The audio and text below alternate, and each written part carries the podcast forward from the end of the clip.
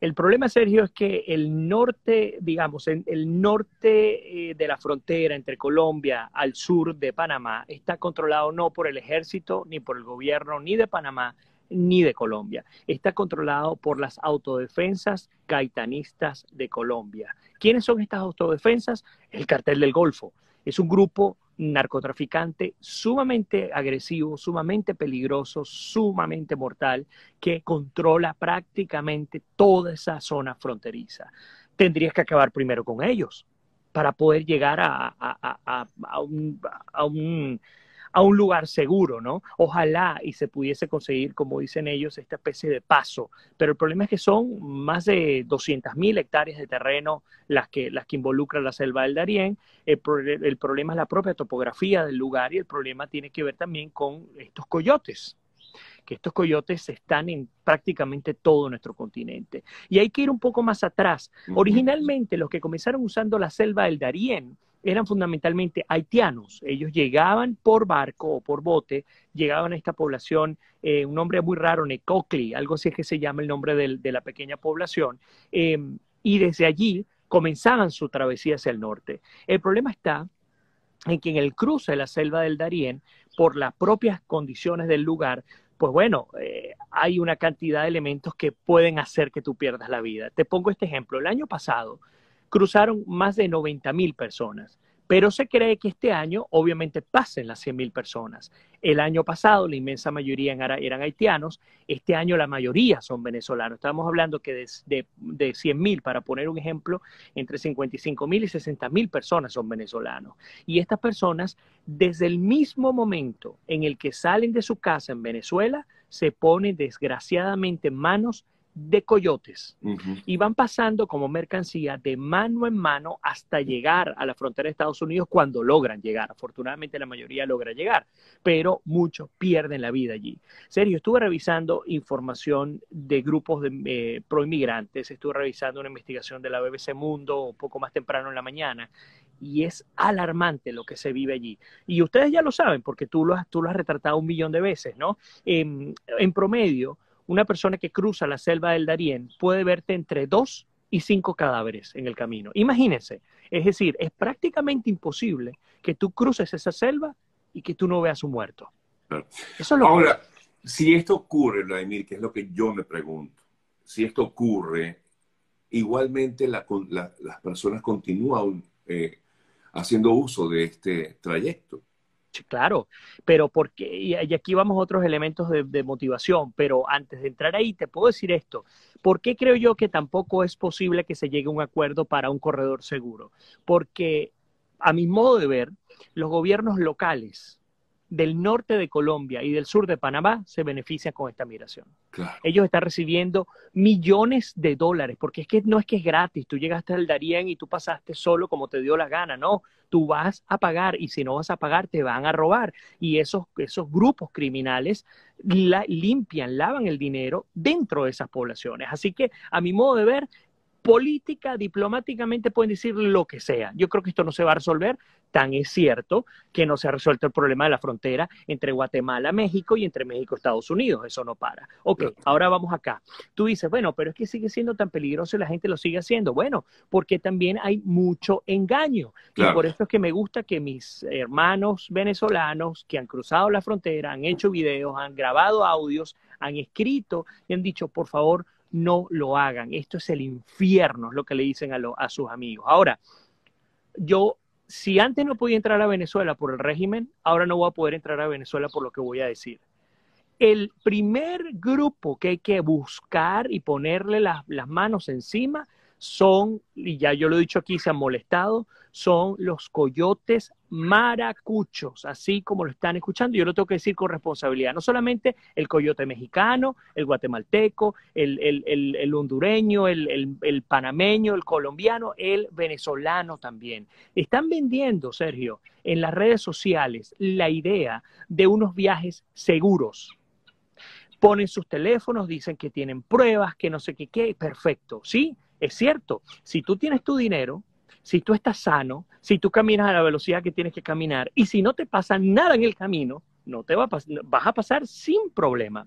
Pero el problema de los coyotes, incluyendo los coyotes maracuchos que deberían estar tras las rejas, no me importa lo que estoy diciendo es así, tiene que estar tras las rejas, es que ellos se llevan a los, a los grupos, me estoy hablando específicamente de los venezolanos, los llevan hasta el Darién, la entrada del Darién comienza, el primero que se le parte un tobillo se queda atrás. El segundo que le da un infarto, pues se quedó y se murió. La mujer que está sola y no, y no acepta ser violada, pues se queda atrás también. El que le picó una culebra, el que se lo llevó un río, el que lo picó una araña, todos quedan atrás. Y no solamente eso, a mitad de camino, es como si fuera un crédito bancario, ¿no? A mitad de camino ellos revenden al, al, a la persona que están traficando, porque es tráfico de humanos. Voy yo caminando, vamos a asumir, le pagué al coyote A y ese coyote llega a la mitad del camino y hay un coyote B y le dice, yo te lo compro por tanto. Entonces, el nuevo coyote te lleva y te vuelve a cobrar. Si tú no le pagas, te asesina también. Entonces, hay que ser claros. Por, la primera pregunta sería, ¿por qué estamos huyendo de Venezuela? O porque oímos de otros países, pero en este caso estamos hablando de Venezuela, no vamos a hablar de Haití ni otro país, de Venezuela. ¿Por qué estamos saliendo? ¿Qué nos están diciendo? ¿Y cuáles son las implicaciones de esa salida? Y ese es el problema donde a mi modo de ver estamos cayendo. Eh, levantamos un teléfono, hablamos con un amigo que llegó, lo logró, llegó hasta Houston y entonces la persona dice, no, sí, ya tengo aquí casa, tengo vehículo, tengo esto, tengo lo otro, pero créanme, créanme, hay personas que están, venezolanos que han llegado a Estados Unidos, están en la calle durmiendo. Es correcto. Aquí en Tampa hay una organización de migrantes que es una, básicamente una organización de abogados de migración. No es una fundación de, de, inmigrantes para dar comida ni nada, que me cuentan que en una madrugada les llegó un reporte de una cámara, una persona entró, logró entrar, quedó abierto el lugar y pensaron que era un ladrón y luego descubrieron que no, era una persona que se vino, quién sabe cómo, desde la frontera supo de ellos, llegó y anda en la calle sin ningún tipo de, posibilidad, porque además les digo algo, con la crisis de la inflación, del housing, eh, la crisis de las viviendas acá en Estados Unidos, créanme, en los albergues no hay espacio para inmigrantes. En los albergues hay americanos que no tienen capacidad de poderse costear ni siquiera su casa. y hay que destacar también que no hay albergues para migrantes.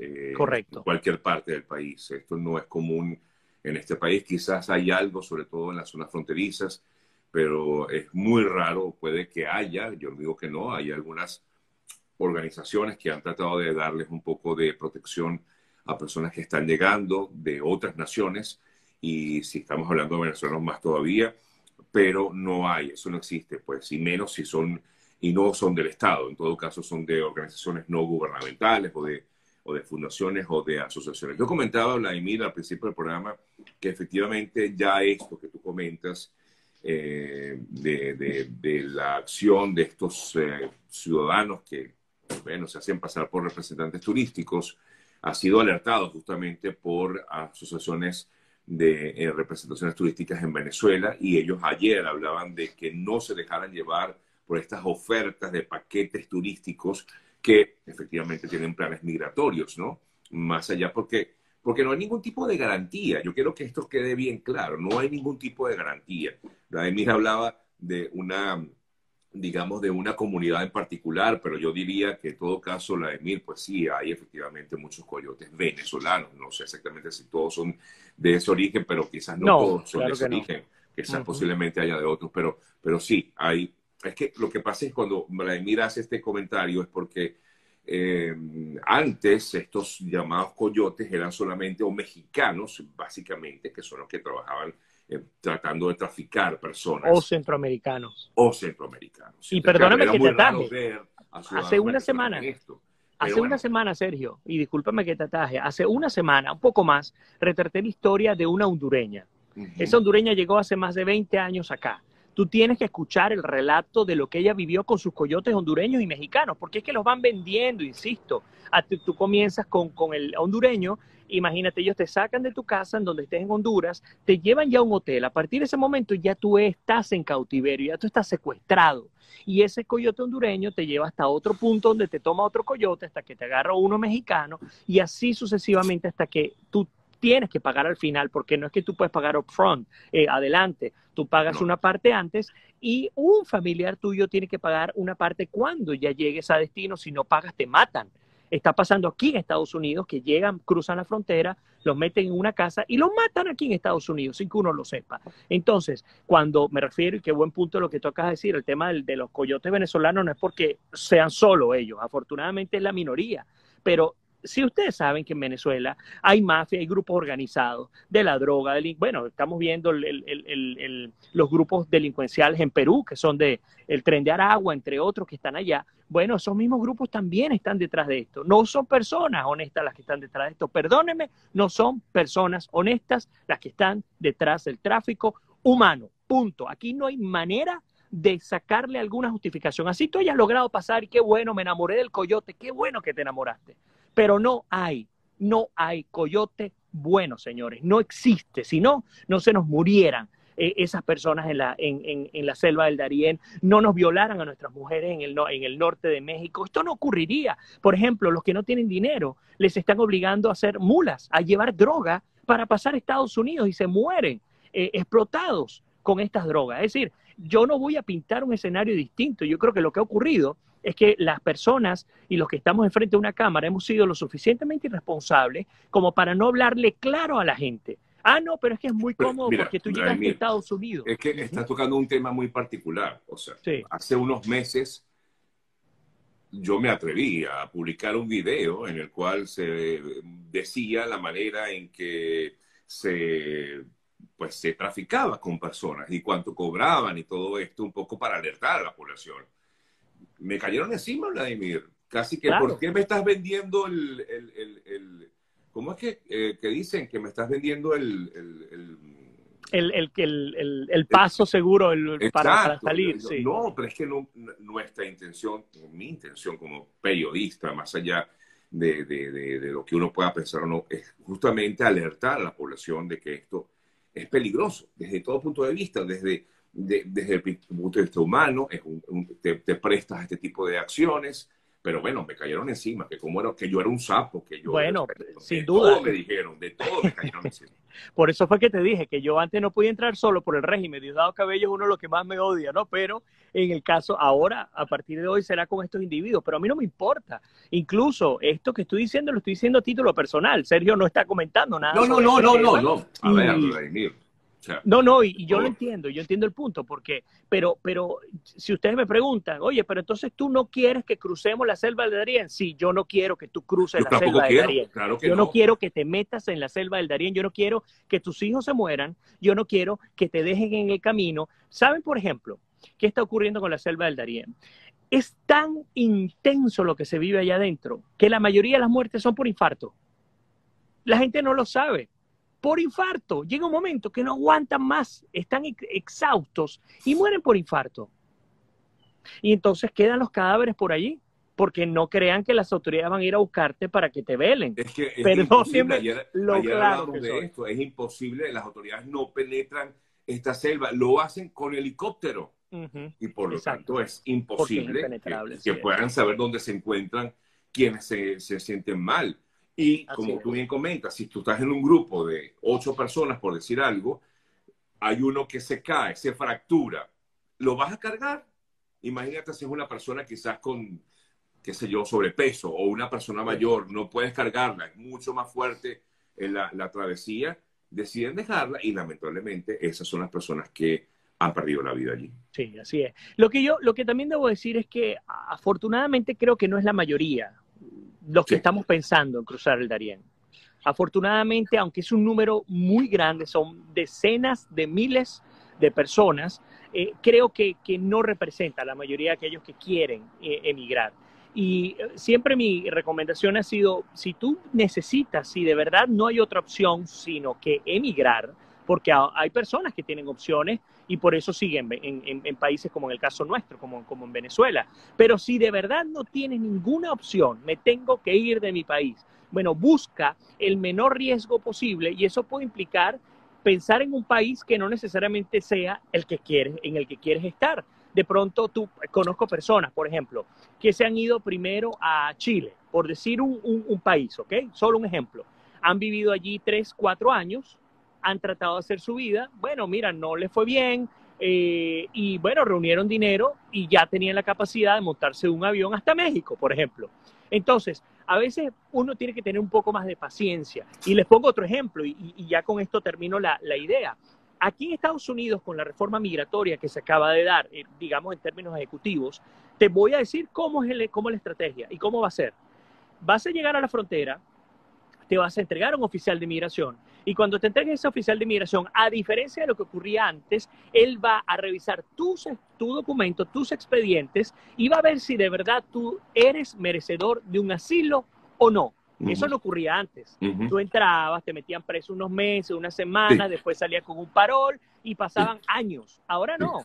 Ahora la orden es, el oficial de inmigración te detuvo y allí mismo decide si entras o no. Y si te deporta, estás deportado. No hay otra Ojo, manera. y eso es una lotería, amigas y amigos. O sea, es importante que lo sepan.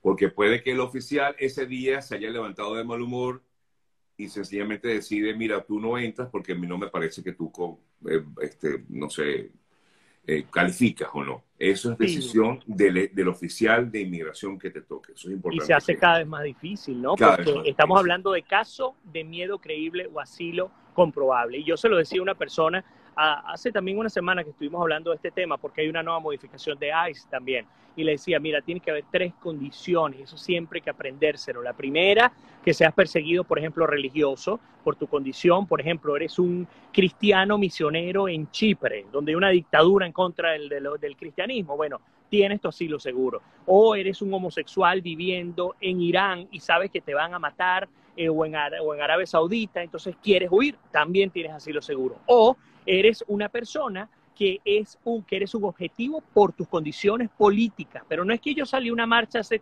10 años atrás y me vieron feo. Y perdóneme otra vez, es que hoy es el día de la sinceridad, hoy es el día de hablar mal, de hablar feo y de, y de caerle chocante a la gente. Y es así, por lo menos me paré con el pie izquierdo diciendo, tenemos que tener cuidado, porque yo no quiero que ustedes pasen todo un continente para llegar a, quién sabe lo que les puede pasar en el camino para llegar a Estados Unidos y conseguirte con, con esta bomba y decir, oye, no puede ser, ¿y ahora qué hago con mi vida? Entonces tenemos que ser responsables y tener mucho cuidado. Por eso es que de los 6 millones, más de 6 millones 150 mil inmigrantes registrados venezolanos que hay en todo el mundo, más de 5 están en América del Sur. Más de 5 están de Colombia para abajo. ¿Y por qué? Porque al menos en estos países han conseguido una condición jurídica y unas condiciones un poco más favorables que las que tienen hacia el norte, incluyendo México, incluyendo otros lugares.